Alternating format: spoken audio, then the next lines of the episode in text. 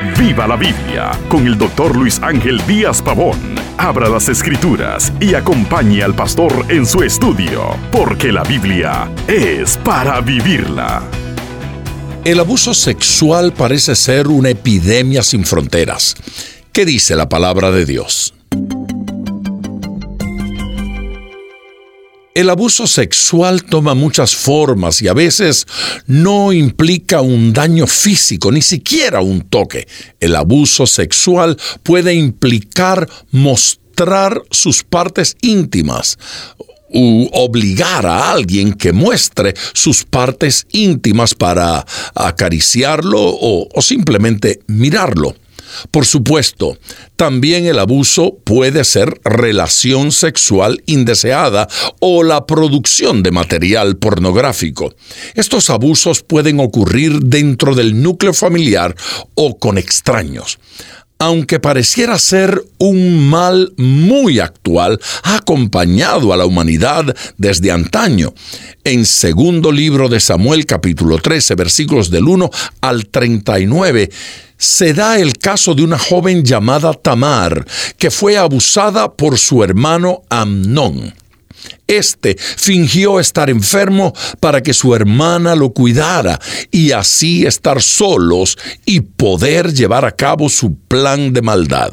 Fue así que abusó sexualmente de su hermana obligándola y luego la aborreció. En el versículo 14, la Biblia literalmente expresa que Amnón no escuchó la súplica de Tamar cuando le pedía que la dejara y cuenta mas él no la quiso oír, sino que, pudiendo más que ella, la forzó y se acostó con ella. Luego la aborreció Amnón con tan gran aborrecimiento que el odio con que la aborreció fue mayor que el amor con que la había amado. Los depredadores sexuales siguen un mismo patrón. Uno de ellos es que son familiares de las víctimas y amigos cercanos. Esto les brinda mayor acceso y cercanía aprobada por la víctima. Este caso de perpetración incestuosa tiene un alcance muy trascendente que deja un y un abismo relacional. Fue tan grave lo que Amnón le hizo a Tamar que dañó a Tamar y los sentimientos mismos de Amnón. El pecado mismo de la sexualidad trae daños más allá de lo que nos imaginamos con relación a los que cometen tales actos de pecado sexual serán enjuiciados por Dios. Hebreos capítulo 13 y versículo 4 dice, honroso sea en todos el matrimonio y el lecho sin mancilla, pero los fornicarios y los adúlteros los juzgará Dios. Con relación a las víctimas de este horrible mal, es necesario que se apoyen en el consuelo que Dios pone a su disposición.